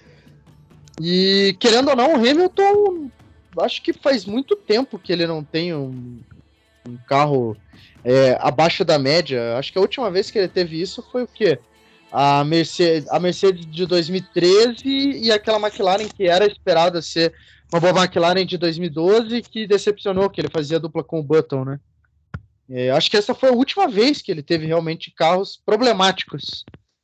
E de lá para cá ele nunca mais teve. Então acho que o Hamilton ele tem que ele tá se adaptando novamente a esses problemas e se adaptou muito bem, porque ele largou lá de trás, chegou em sexto e tinha a possibilidade, se não fosse o erro da equipe, em terminar 10 posições à frente no grid, né? E isso é. é pô, é triste. Ainda conseguiu terminar em, com um ponto, né? E agora que eu lembrei que ele que fez a décima posição, não foi? Foi, ele nem sabia que a é, décima só, posição só dava um ponto. É verdade. Só um pontinho, só uma coisa a pontuar. O Russell, aquela corrida que o Hamilton teve Covid em 2019, 2020. 20. O Russell assumiu a Mercedes e botou o Bottas no chinelo, né? O Russell se adapta muito bem a carros novos. E olha que naquele carro do Hamilton, o Hamilton ele é menor que o Russell, né? Ele tava correndo, parece que com a perna encolhida a corrida inteira. E ainda fez uma corrida melhor que o, que o Bottas, num carro que é feito para o Bottas, né? Ai, ai, tempos passados, né? Mas enfim, é, acredito que uh, realmente uh, vai dar aí umas cinco corridas no máximo, sete, para Mercedes é, conseguir se adaptar e poder lutar de igual para igual, mas eu acho que vai continuar sendo a terceira força. Não sei se ela vai chegar ali a se tornar a segunda força, porque a Ferrari, evidentemente, é a equipe principal a ser batida esse ano, né? A gente já vai entrando aqui no campo da Ferrari e finalmente, finalmente temos um carro decente. Sofremos tanto nos últimos anos e finalmente tem um carro decente com pilotos decentes. E tô em êxtase até agora. A gente Eu... não, não, a gente, a Ferrari sempre teve pilotos decentes. Não, é que eu é, disse. Isso eu ia comentar também. Vettel, é, é, que eu tô falando. O Vettel não é um piloto decente? Não, não era isso que eu queria dizer. É que eu. Eu, eu confesso que quando o Sainz foi pra, pra, pra Ferrari, eu fiquei com medo de que ele não fosse um piloto para a Ferrari, entende? É, é como expressei errado, mas a Ferrari sempre teve. É porque assim, todo mundo quer ir para a Ferrari. Todo mundo. Cara, é o auge, né? ninguém que entra na Fórmula 1, se duvidar, o Verstappen, ele, se a Ferrari chegar lá e falar para ele, ó, oh, você quer vir para Ferrari? Ele vai. Eu não quero que ele vá, mas ele vai. É, claro, eu não, não, não, eu não gosto do Peixoto, vou falar a verdade, eu não gosto do Peixoto. Somos e, dois. então, a, a Ferrari é o auge da, da Fórmula 1, é o auge do automobilismo, né? lembrando aí, Le Mans, claro que agora tem a Porsche que domina Le Mans e tal, mas enfim, é... a, a, equipe está muito bem fechada. O Binotto, finalmente posso falar o nome dele tranquilamente de volta e não xingar o Binotto depois de falar o nome dele. É... Fez a estratégia correta, pensou a longo prazo para a equipe e finalmente a gente está no auge novamente e com os carros muito competitivos Resta saber, será que o Sainz vai cumprir a promessa dele, que não vai dar vida fácil pro, pro Leclerc? Até o momento está sendo fácil pro Leclerc, né? Duas vitórias em cima, no, no confronto direto, duas vitórias pro Leclerc, né? Eu vou deixar vocês comentarem. Aproveitem Bom, o momento. Já que, que você abriu o espaço, eu quero dar parabéns à Ferrari por não ter mandado o Binotto embora. Diferente de clubes de futebol brasileiro que ah, não deu certo, manda o técnico embora. A Ferrari deu tempo para ele trabalhar e parece que finalmente ele conseguiu botar ordem na casa. Acho isso muito legal. Porque assim, não deve ter sido fácil a, a vida do Binotto nesses últimos anos. Você ser o, o chefe da Ferrari e a Ferrari tá andando brigando por pelotão do meio, cara. Ainda mais. Ainda mais que o Binotto, ele tá na equipe desde 97. Então ele teve uma ascensão. Exato. Uma ascensão lenta na, na, na, equipe, né? Então é. Tem, tem esse ponto. E assim, a Ferrari em esporte algum pode, em categoria alguma, pode brigar por pelotão do meio. A Ferrari entra com a obrigação de brigar na ponta para ganhar. Então a gente vê hoje a Ferrari, pô, uma dobradinha na primeira corrida do ano. Um é, P2 e P3 que poderia ter sido P1 e P3 ali, se o Leclerc aguenta a briga com o Verstappen. Então, assim, acho que os ferraristas podem voltar a sorrir, mas eu tô receoso. Eu não vou me iludir ainda, porque foram só duas corridas e eu não sei até onde a Ferrari vai aguentar. Se a Ferrari é. aguentar, eu acho que a gente vai ter uma bela briga com o Verstappen. Se a Ferrari e... aguentar. É, e isso ressurge uma velha. Uma nova velha. É, como que se diz? É... Me fugiu agora a palavra da cabeça. Uma, uma boa. Uma nova e velha rivalidade que é rivalidade. é do Verstappen e do Leclerc, né? O Leclerc. É, Vettel e, e Alonso também dá pra gente lembrar, né? Que foram dá, que protagonizaram brigas ali em 2012. Que ano, né? 2012, é, 2012 também foi um ano inacreditável. E eu acho, olha, tem gente que tá falando que essa temporada de 2022 pode ser ainda mais incrível do que foi a temporada de 2021. Porque é, eu acho difícil, mas eu, eu entendo o ponto que eles querem dizer, porque assim, se ficar essa disputa Leclerc e Verstappen até o final, vai ser incrível, mas eu queria mesmo ver a disputa entre as três equipes, com vários pilotos com chances de ser campeão do mundo, né? É, claro que agora o Leclerc já toma uma distância interessante já nesse início da, da, da temporada, né? Ele tá com 45 pontos, o Sainz com 33, o Vettel com o Vettel, o Verstappen com 25 e o Russell com 22. Então ele já tem uma distância considerável. Ele tem quase o dobro de pontos do Verstappen, né? Graças a, ao abandono do Verstappen lá no Bahrein. É, se o Verstappen não abandonou, eles estavam empatados. É, estariam empatados, mas não é assim que funciona o automobilismo, então é que se for do Verstappen. É...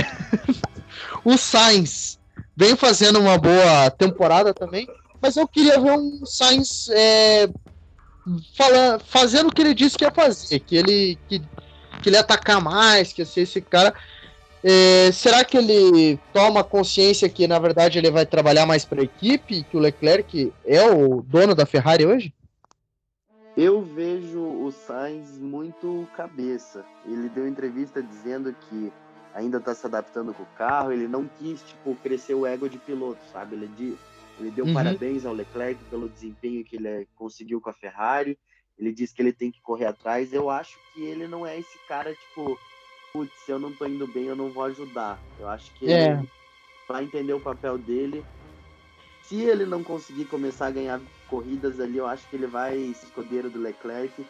Porque assim, é melhor você estar tá no time campeão do que você brigar para ser o segundo, né? É, tem essa também.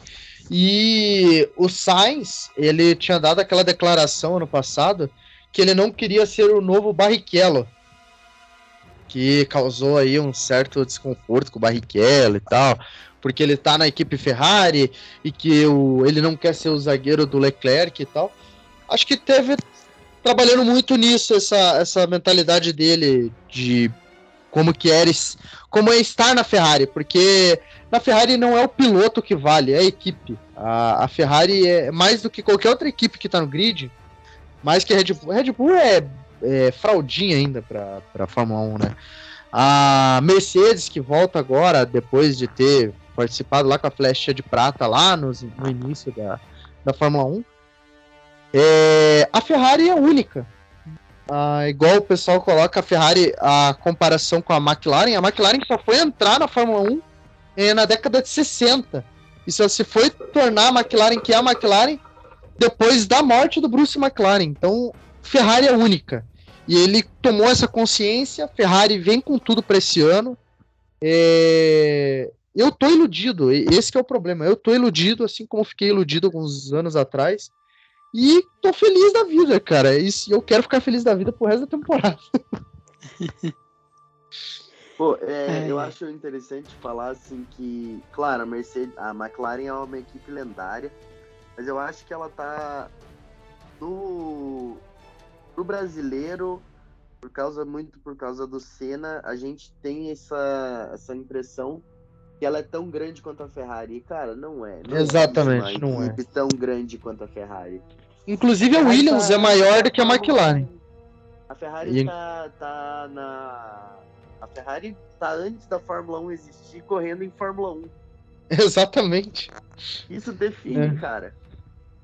E a Ferrari, ela é tão. Ela carrega tanto essa marca da paixão pela Ferrari que antes da Fórmula 1, quando ainda eram os Grand Prix, né?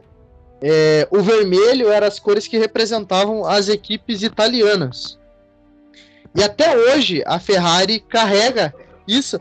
E olha a curiosidade, a Ferrari só correu uma vez com uma cor que não fosse o vermelho, que correu de azul, é, com uma, uma na década de 80, 90, eu não lembro agora o ano exato, mas porque eles queriam fazer um boicote à FIA dizendo que sairiam da Fórmula 1. É uma coisa que a Ferrari vive fazendo, né? Falando que se a FIA não atender os pedidos da Ferrari, vai ser da Fórmula 1.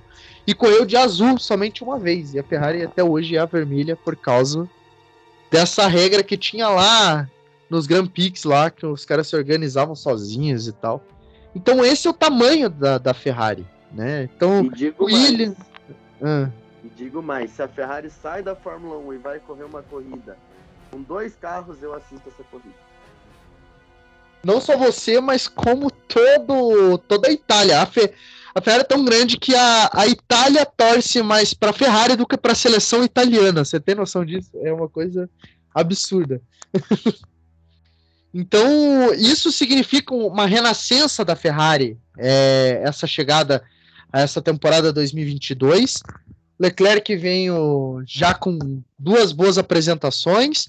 É, o Verstappen vai ter que correr atrás. Vamos ver como que vai se comportar agora na Austrália. Ele venceu, mas foi uma disputa ali genial entre os dois, né? Que aquele final de corrida foi de tirar o fôlego. Falando agora da corrida exatamente, né? É, foi só, de... eu não lembrava o ano, acho que foi 2019. Mas, cara, a vitória do Leclerc em Monza, cara, foi lindo. A foi festa... 19. Foi 19. Foi 19, foi 19. Cara, a festa uhum. foi sensacional. O público invadindo a pista. Cara, eu acho que é uma das cenas recentes da Fórmula 1 que eu lembro assim que mais me marca. Não é a que mais me marca, porque não tem outra maior que o patrão pegando a bandeira do Brasil aqui em Interlagos. Aquela foi incrível. cara, o Leclerc ganhando aquela corrida, a galera comemorando, invadindo a pista. Cara, Ferrari é isso. Ferrari é isso. Exatamente. E aí, Matheus, o que, que é a Red Bull, Matheus? brincadeira, brincadeira.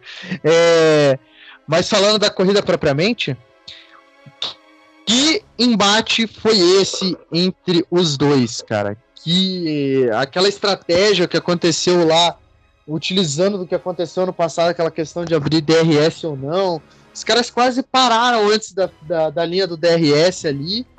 E combate de titãs. Dá pra se dizer isso. Não, com certeza. É uma briga antiga, acho... né? Desde o kart, né? É, desde o kart, cara, por enquanto tá tudo no, no bem bom, né? Disputa na pista, os dois se respeitando. Mas Nenhum toque. Não, é. Nenhum, Nenhum toque, toque, mas, cara, eu tô bem com medo do que pode acontecer nas próximas corridas. Eu não sei se essa, esse cavaleirismo vai continuar até o final, viu? Não sei. Olha, eu, eu vejo Leclerc no estilo do Hamilton, um piloto que joga limpo. Verstappen a gente sabe que não joga limpo. Você pode torcer pro cara, curtir o cara, mas, cara, ele não joga limpo. Eu, eu acho que o Verstappen ali, se ele vê que não tá dando para ganhar na moral, ele vai começar a apelar. E o Verstappen ele tem um ponto uh, que favorece ele em relação ao Leclerc, que é a questão psicológica. Aquela. É, até que estava falando na transmissão. Ele, ele aprendeu nessas temporadas que ele teve aí, observando o Hamilton lá, e principalmente com essa temporada de 21, a ser um piloto a trabalhar o psicológico.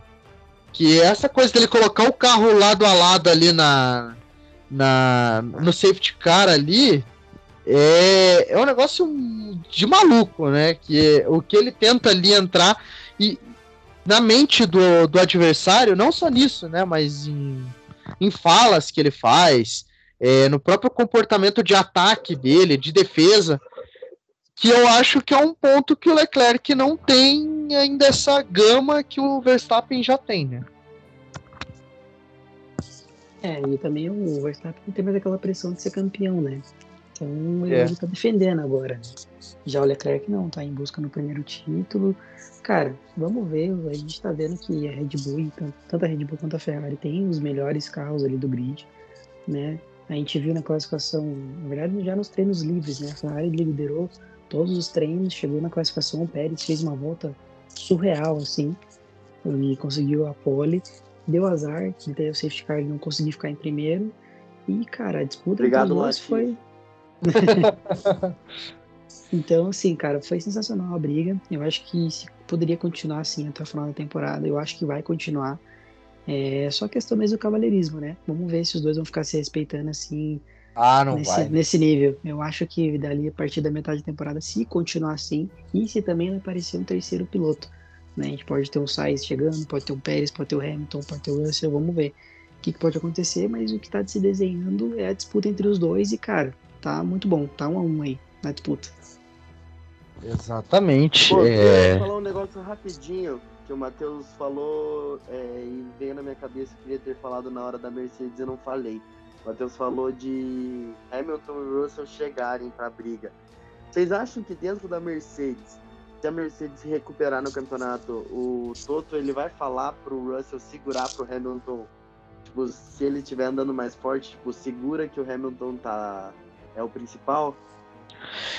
Eu acho que depende muito de como vai estar tá dispostos a classificação dos dois no campeonato, né?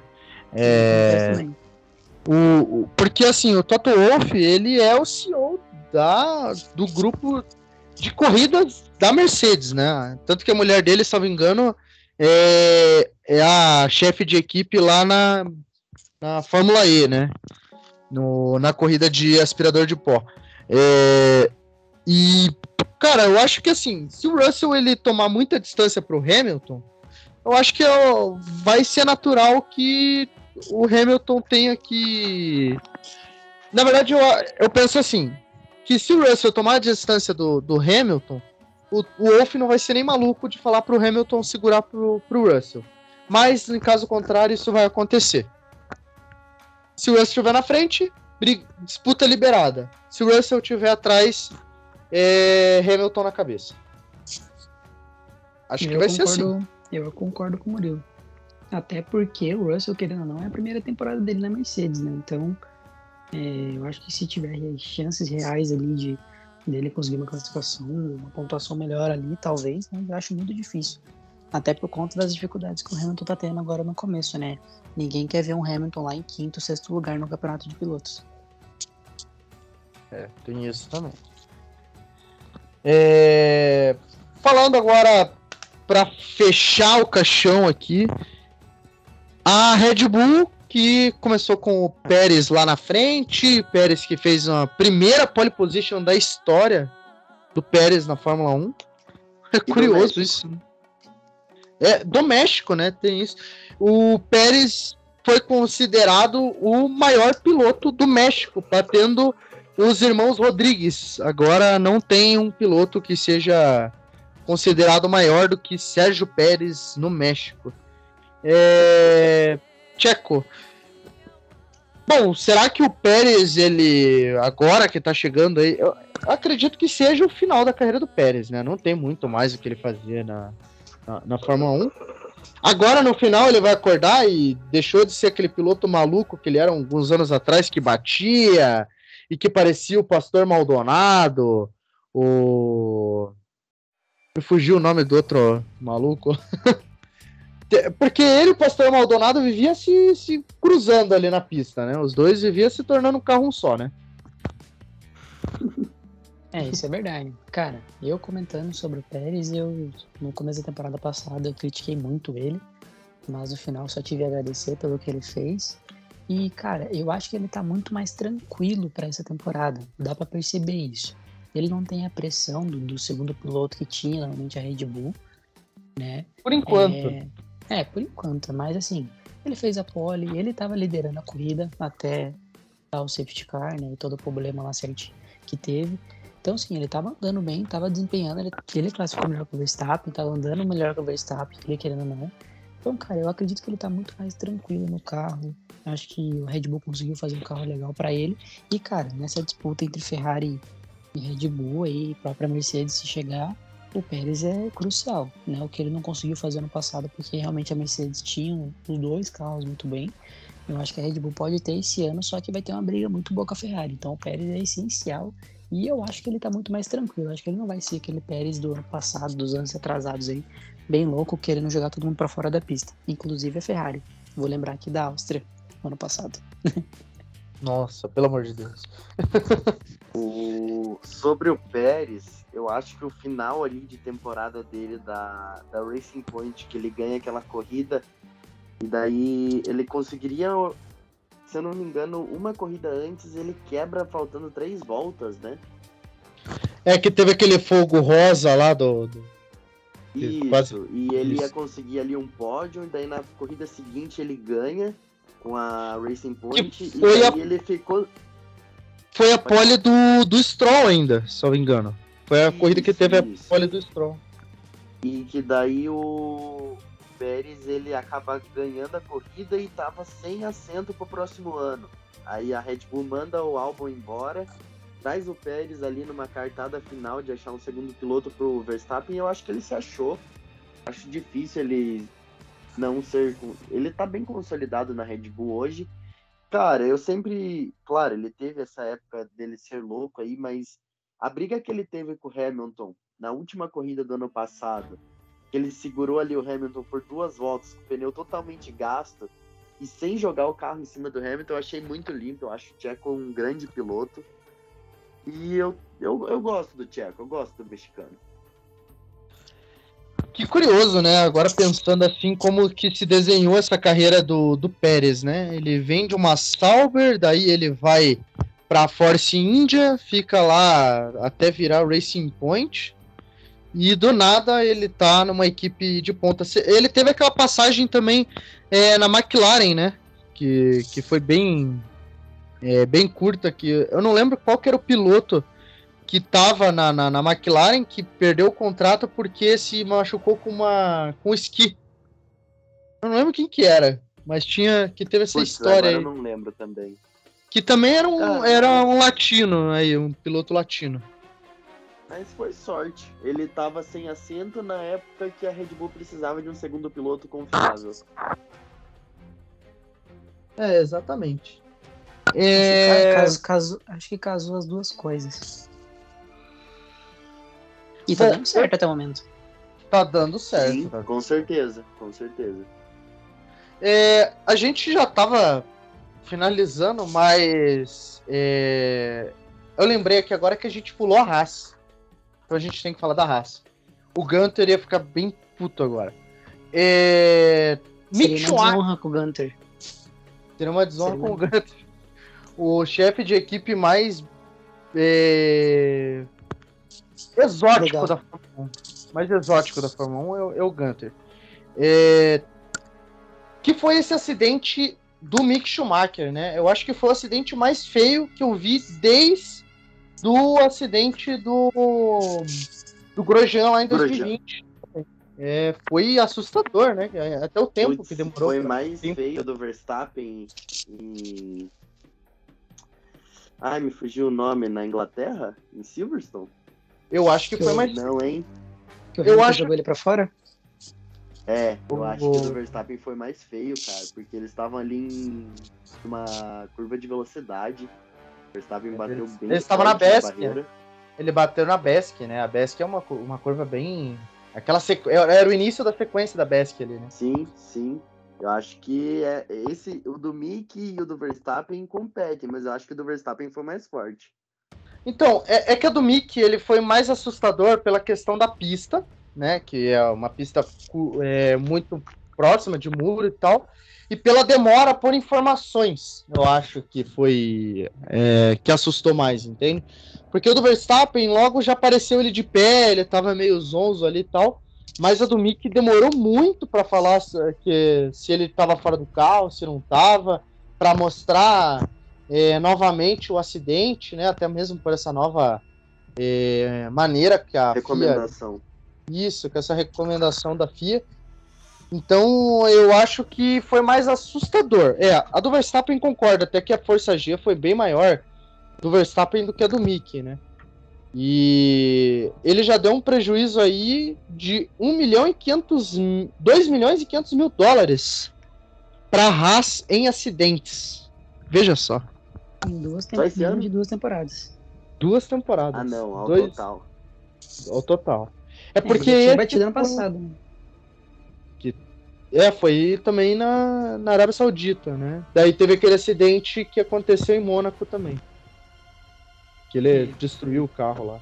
Então esses três acidentes somados daí um prejuízo de 2 milhões e 500 mil dólares para os bolsos da Haas. Não tem mais uma Zepin Pai para pagar, vai ter que vir do Magnata, né? Vai ter que vir do, do Magnusso. Magnussen que tá fazendo uma boa temporada, né? Já a segunda corrida que ele pontua e um quinto lugar. Vocês acham que vai ficar nessa constância aí o Magnussen ou, se a, ou que a Haas vai acabar decaindo durante a temporada? Eu, eu, eu, desde o ano passado, eu já tinha uma expectativa pela Haas. Ela teve uma temporada muito boa, que foi ainda...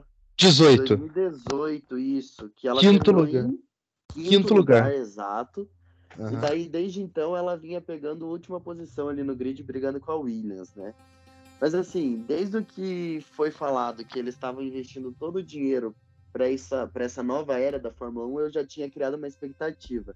E cara, eu vou falar, eu tô gostando de ver a Haas andando ali no pelotão do meio, eu acho da hora. Eu, eu particularmente gosto dos underdog, dos azarões. Então eu tô gostando e espero que continue. Espero que continue de verdade a Haas ela, ela teve essa caída de rendimento porque a, a Haas historicamente já é uma equipe é, que ela é azarona. Em outras categorias, é uma equipe que veio de outras categorias, que é americana, e desde que teve aquele contato bizarro com aquela é, empresa de energéticos lá, eu não lembro o nome exatamente, que um energético que até foi falar, que os pilotos, o pessoal da Fórmula 1 falava, como que é um dos energéticos mais vendidos do mundo, sendo que você não vem prateleira nenhuma de mercado algum? Com aquele cara barbudo, esquisitão lá Grandão e tal. lá, eu era, uhum. era, era Witch, Witch Energy. Isso, Witch Energy, que inclusive fez um dos carros mais bonitos da, desses últimos anos da, da Fórmula 1, que aquele compete muito. Preto com dourado. Isso, que compete muito com aquele carro da Lotus, que aquele ano que teve duas Lotus, que, que tinha o, o Raikkonen corria com o Grosjean, que o Grosjean na época que ele estava bom ainda. É, e a outra equipe eu não lembro, mas eu acho que era o Nick Heifeld que estava, mas eu não lembro quem que era companheiro de equipe dele. É, que era Caterham, né? Era Lotus Caterham. Pô, rapidinho, polêmica aleatória, hum? já que você tocou no assunto. Qual o carro mais bonito do grid desse ano? Desse ano? Eu acho. Nossa, tá linda. Ferrari tá bonita. Mas eu gostei muito do verde do carro da, da, da Aston Martin, cara. Eu achei muito bonito. É, é, que assim, o Ferrari vai ficar muito caseiro, entendeu? vai ser muito. É, eu falando por mais torcedor, mas eu achei muito bonito. E olha que eu não sou um cara muito adepto de verde. E gostei desse carro da, da, da Aston Martin. E você, Matheus? Cara, para mim eu gostei muito da Williams para mim é o, o azul bonito. marinho, né? É, cara, eu sou muito fã de azul, então para mim é o mais bonito. E, assim, para mim, primeiro da Williams, o segundo da Ferrari e o terceiro da Aston Martin, né, no meu ranking, sinceramente. E essa pintura nova da Red Bull, hein? E essa pintura nova da Red Bull, hein? Braba demais. Tá braba. Mas, então, da, essa. E é, e é, triste ver porque esse patrocínio, que foi de 2019, ele afundou a Haas. Porque os caras não pagaram a, a, a Haas o que precisava. Tanto que sabe, ali no meio da temporada eles até tiraram o patrocínio do carro e ficou com o carro defasado, né? E era justa a temporada que o, é, o Magnussen e o, e o Grosjean tinha a esperança que eles iam disputar uma posição acima, né? O, o quarto lugar, que eles estavam. O tão sonhado quarto lugar, né?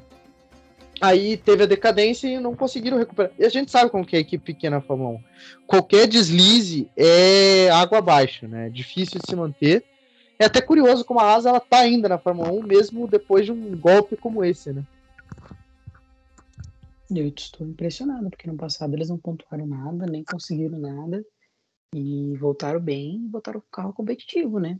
Querendo ou não. É, um carro bem competitivo. E eu acho que ajuda muito essa filiação deles com a, com a Ferrari, né? Meu sonho era ver o Pietro Fittipaldi na, na, na, na Haas, mas infelizmente isso não aconteceu. Veio o Magnussen, né? Mas ainda, ainda vamos ver, ainda vamos ver. Eu ainda sonho em ver Pietro Fittipaldi na Haas. Ah, com certeza, acho que vai. Acho que dá um tempinho ele vai, vai rolar. Tem que ver no lugar onde, em que assento ele, ser, ele, ele usaria, né? Porque o. É, dificilmente o Mick não vá para outra equipe que não seja a Ferrari, né? E eu acho que vai demorar essa ida dele para Ferrari. É. Vamos ver aí, né, o que, que, vai acontecer. Pode entrar equipes novas também na Fórmula 1. Tudo uma incógnita. Só que se, só de uma só sei de uma coisa, se for piloto reserva, é Huckenberg. Ele vai aparecer em qualquer equipe. Huckenberg é, na, na, cabeça assim. pra finalizar aqui, é, queria fazer também um jogo rápido. A gente não falou é... do Verstappen, né? Infelizmente tem que falar. A gente deu umas pinceladas durante o. Uh, vem no ah, Matheus, então Matheus. como tá. Você quer falar do Verstappen, Matheus? Ah, não precisa falar, o cara é brabo, né? É, ele é Pô. realmente bem nervoso, sabendo que ele vai perder esse, esse campeonato pro uhum. Leclerc. É, jogo rápido. Essa tá existindo essa questão aí da conversa da FIA colocar mais equipes no, no grid, voltar a ter 24 é, carros novamente na, na disputa do título mundial.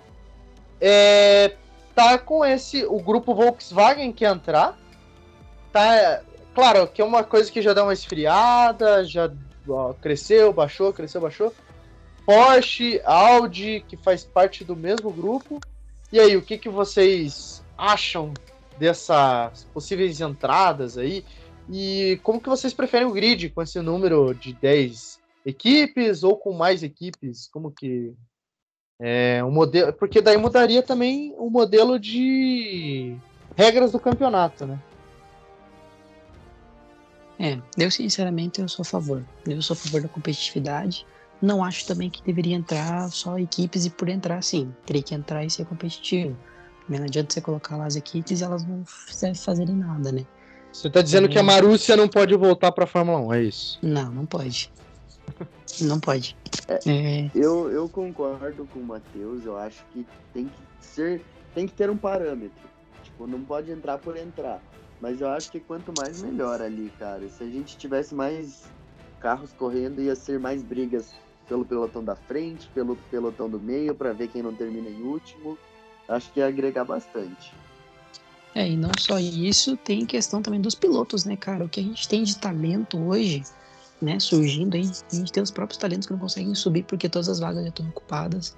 A gente tem os jovens aí do Fórmula 3, 2 também vindo. Então, cara, é oportunidade para eles que também. Tá na, o pessoal que tá na Fórmula E aí também, o pessoal que tá disputando os campeonatos de turismo, né? É, é uma falta que faz realmente essas, essas equipes. Mas aí que fica complicado, né? Porque a, o automobilismo é um esporte muito caro e a Fórmula 1 por si só, ela é mais cara, é, é um esporte mais caro ainda, né? É, eu tava vendo lá que só para você inscrever a sua equipe na Fórmula 1 você tem que desembolsar meio milhão de dólares. É muito dinheiro. Isso porque a Fórmula 1 ainda é, é, é convertida em euros, se não me engano, né? As cifras da Fórmula 1. É, então...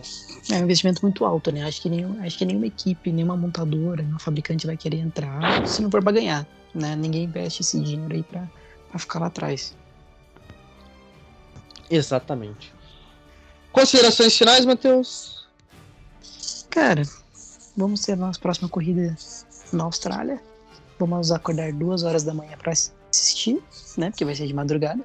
Voltamos Saudade disso. da Fórmula 1. Tava com saudade disso. Confesso então, que tá. então, expectativa muito grande, né? Principalmente nesse embate Red Bull Ferrari. E, cara, só energias boas, pra ser bem sincero, e obrigadão aí pelo, pelo convite novamente. Eu que agradeço sempre a sua participação com a gente. E Douglas, cara, fantástica a sua participação com a gente. Queremos você aqui de volta nas próximas aí, oportunidades. Pô, quero agradecer o convite, me diverti demais conversando com vocês, trocando ideia, porque, como eu falei no começo, é, automobilismo em si não é tão divulgado na grande mídia. E eu acho que precisa, tem muita gente que quer esse conteúdo. E conversar com o pessoal que entende a Vera mesmo do, da Fórmula 1 é muito divertido, eu sempre acho muito legal. E, bom, vamos esperar aí para as próximas corridas a Red Bull continuar quebrando. ah, uma recuperação da Mercedes, porque é muito triste ver o patrão nos prováveis últimos anos de carreira andando lá atrás. E torcer para o nosso menino Leclerc não nos decepcionar, que não seja tudo uma ilusão e que a Ferrari realmente consiga aí trazer alegria para o coração horror. É isso aí, nos vemos agora só na Austrália, corrida que vai acontecer duas horas da manhã. Ainda para o pessoal que trabalha é, de manhã como eu aí vai ser um problema, porque treino classificatório também é nessa, nesses horários malucos aí. E finalmente voltamos à Fórmula 1 mais ou menos da maneira como a gente queria que voltasse. É isso aí. Muito obrigado pela participação. A gente está fazendo transmissões do Campeonato Paranaense de Futebol, veja só, que vai ter a final aí entre Coxa e Cascavel. Domingo vai passar aí com a transmissão do Vinícius. Não, Maringá, pô. É Maringá, pô. Maringá, Maringá, olha como que eu tô. É porque, tipo, é campeonato é paranaense, motor né? Honda, pô. É motor, motor Honda. Honda e campeonato paranaense, né? Depois que aconteceu o que aconteceu aí, eu já. Só uma coisinha, esqueci de falar da minha página. Se puderem dar uma seguida lá, linha de chegada.f1 no Instagram, toda semana aí tô postando um textinho sobre o nosso esporte.